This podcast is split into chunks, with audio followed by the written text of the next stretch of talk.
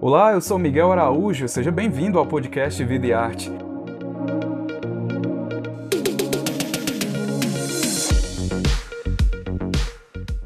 Nessa nova temporada, a gente vai conversar com diversos artistas brasileiros. Toda semana, um novo episódio vai estar disponível no seu agregador de podcast favorito. Para acompanhar o bate-papo na íntegra e mais detalhes sobre o projeto Vida e Arte Convida, assine o Povo Mais, a plataforma multi-streaming do Povo. Ah, e não vai se esquecer de acompanhar o Vida Arte nas redes sociais e nos cadernos especiais do jornal O Povo.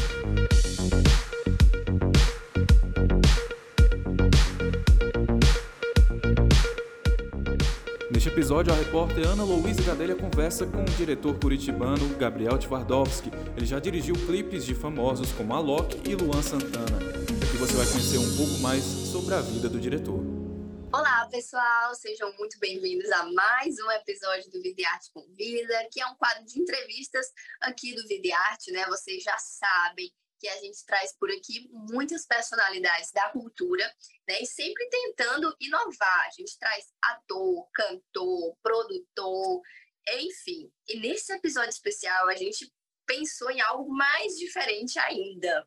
Por que não trazer um diretor de cinema? Um diretor de cinema não tinha passado aqui pelo Videarte ainda.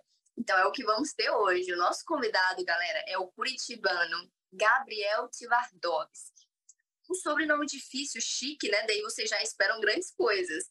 Ele é um talento por trás de, de grandes feitos, de grandes produções para artistas como Alok, Fresno, Luan Santana, Matue, Pablo Vittar e muitos outros, tá? Já indicado na categoria Filme e Montagem do Festival de Cannes, na França, o Gabriel ele tem apenas 26 anos e está fazendo aí projetos mundo afora. Então, o Videarte convidou ele para falar aí sobre essa criatividade, né? De onde veio todos esses trabalhos e inspirações. E é isso. Olá, Gabriel, seja muito bem-vindo a mais um episódio do Convida. Eu espero que você curta essa entrevista. Enfim, se sinta muito à vontade. Gabriel, em que momento de sua vida você soube que queria cursar publicidade? E também vamos aproveitar para você falar aí como é que foi o momento de graduação na sua vida para você. Então, na verdade, é que a publicidade ela acabou surgindo no momento em que eu tinha acabado de é, decidir cursar odontologia, uma área completamente oposta e que de repente é, eu, eu, me interessava, mas que de repente eu, eu, vi que não era exatamente por ali que eu queria caminhar, no sentido de que não era ali onde minha cabeça estava. E foi o um momento em que eu decidi primeiro pelo jornalismo e no segundo ano do ensino médio, no terceiro ano eu acabei cursando publicidade eu, honestamente, não sei porquê. Hoje eu sei, mas na época eu não sabia, acabei na publicidade mesmo. E era, era mais para entender um pouco sobre o mercado em si, é, não exatamente é, no, no sentido de direção de filmes, nada, era mais para entender um pouquinho do mercado que eu queria atuar, para ver se realmente era um ambiente que eu queria estar, um ambiente em que eu me sentiria bem. E, enfim, foi nesse momento que eu acabei decidindo cursar publicidade é, na PUC Paraná. E você acha que teria feito alguma diferença na sua vida se você tivesse, por exemplo, escolhido cursar cinema? Eu acredito que não. É, porque acaba que o cinema hoje ele ele acaba sendo muito mais uma profissão de, de atuação mesmo de você atuar ali é, em campo e acabar pegando ali um know-how pegando é, algumas dicas tudo mas é muito mais em campo do que realmente eu acho numa sala de aula sabe? Máximo respeito lógico à graduação eu acredito que dá realmente muita base para que você chegue só que eu tive a sorte de ter um irmão que já atuava é, na área. Então, eu acabei acompanhando eles em sets é, desde que eu tinha 12, 13 anos. Então, com ele, acabei pegando uma boa base que acabou me, me, me conduzindo nesse início, sabe? E como que foi surgindo a sua paixão pelo audiovisual durante a graduação? Durante a graduação, é, eu, a paixão pelo audiovisual já acontecia na realidade, é, desde que eu tinha esses 12, 13 anos em que eu acompanhava meu irmão no sets. Então, no momento em que eu comecei a ver como ele gravava, como que era a rotina dele, ele mesmo na época, é, antes de é, se profissionalizar na área mesmo, é, ele acabou cursando arquitetura, então ele ficava nesses dois mundos também. E eu acabei vendo essa paixão dele e acabou me contagiando também. Comecei a me interessar cada vez mais e vi que realmente era o que eu queria também. E foi nesse momento em que acabou, acabou realmente vindo essa paixão pelo audiovisual, em que ela se complementou no momento em que eu entendi realmente como funcionava a publicidade, em que eu vi como funcionavam os processos e eu vi como que realmente acontecia as coisas ali dentro, sabe?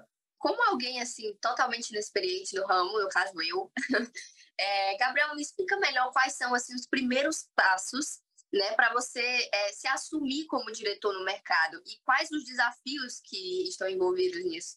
Então, é, eu, eu costumo dizer que a nova geração que eu faço parte é uma geração que acaba vindo muito do filmmaking antes da direção. O que, que é? É realmente pegar a câmera na mão, independente de ser uma câmera profissional, pegar um celular, enfim, fazer um vídeo, editar e a partir dali dar os primeiros passos. É, foi inclusive assim que eu comecei, né, é, nesse filmmaking. Então, é, eu operava a câmera para outros diretores, enfim. É, e o momento em que eu me assumi realmente no mercado foi o momento em que eu senti a necessidade de realmente contar meus projetos. E depois de já ter pego parte desse know-how no filmmaking, já saber um pouquinho de cada área, como é que funciona uma operação de câmera, uma estrutura de set, e foi esse momento que eu, que eu decidi que era um bom momento para me assumir como direção. É, e eu acho que o maior desafio, na realidade, é você conseguir acabar entrando no mercado, é, porque é um mercado que ele é muito fechado, né? Então, para você conseguir realmente entrar e ter as primeiras oportunidades e depois é, propor as suas ideias, o que você acredita, eu acho que é o momento mais complicado, assim, sabe? Como foi o processo até você chegar na produtora Boiler Filmes, é isso? A Boiler, a gente tem um, um contato de longa data. Eu anteriormente estava na Barry, que é uma outra produtora de São Paulo, de publicidade. É, a gente se conhecia já anteriormente, inclusive meu irmão já dirigiu na Boiler, então a gente já tem uma relação familiar lá dentro muito legal. Então a gente, é, eu acabei conhecendo do Cid Caldeiro, Juliana Martelota, que são os sócios da produtora. Na época do meu irmão ainda, quando eu ainda estava no filmmaking, não tinha assumido como diretor. E aí a gente acabou estreitando os laços aos poucos e a gente percebeu que agora era um momento interessante de se juntar. Nesse processo você sofreu assim algum tipo de barreira ou até mesmo de preconceito assim, por ser brasileiro, porque eu já vi que você aí é nível internacional, a gente vai chegar no, no Festival de Cannes. Então, eu queria saber sobre essa questão do, do ser brasileiro, do ser brasileiro nesse mercado.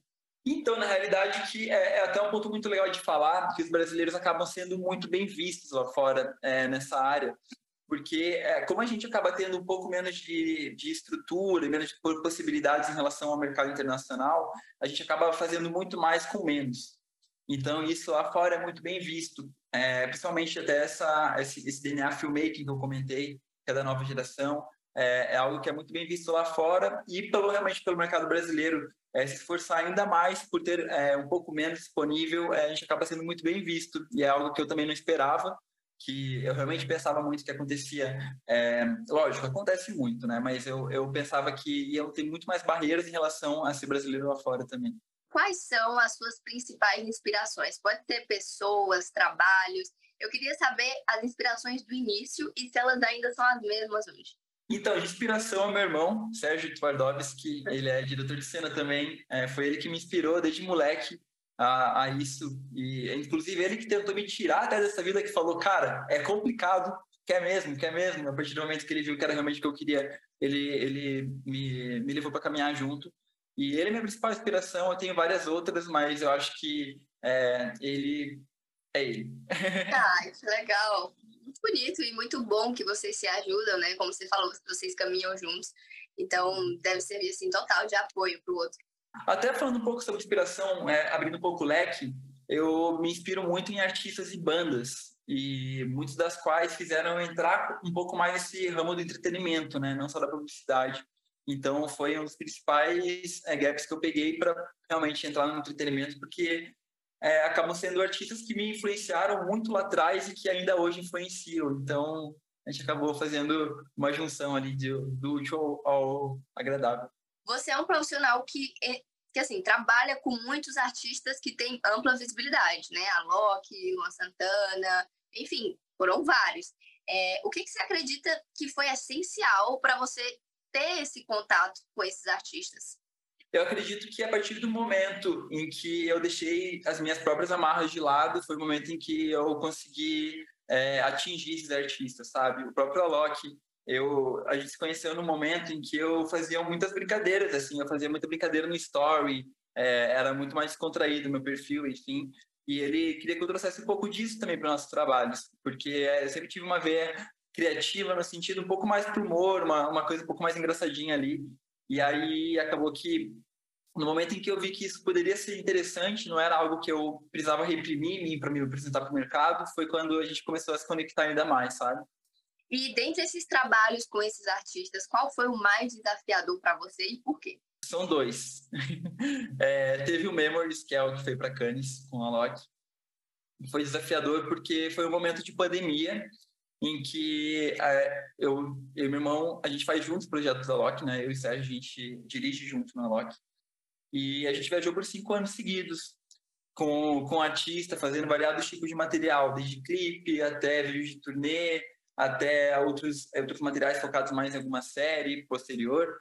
Então a gente acabou gravando, gravando, gravando, gravando durante tanto tempo, só que a gente nunca tinha tido esse tempo para realmente ver tudo que a gente tinha feito nesses anos. Então, o momento de pandemia era o único momento que a gente podia fazer isso, né? Parar em casa, respirar um pouco e ver um pouquinho é tudo que a gente tinha feito.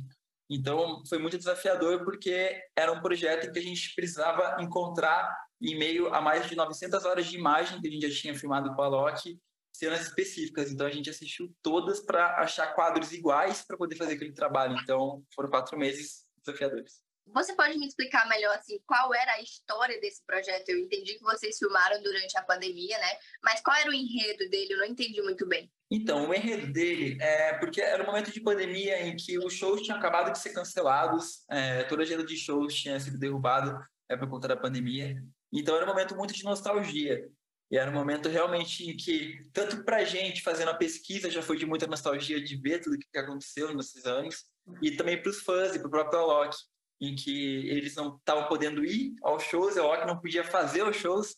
Então, o que, que a gente pensou? É, cara, se a gente achar uma maneira de fazer um vídeo de show novo, mesmo sem haver novos shows, eu acho que vai dar um momento de nostalgia diferente. E é por isso que a gente trouxe isso de revelar em papel fotográfico, fazer todo esse, esse trabalho para trazer ainda mais esse, esse, esse link com memória, sabe?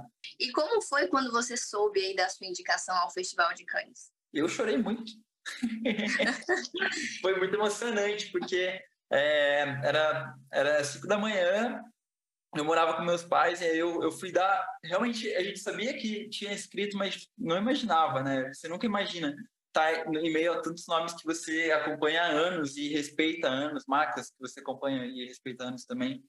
E aí, de repente, a gente abriu é, a seleção dos indicados e estava a gente.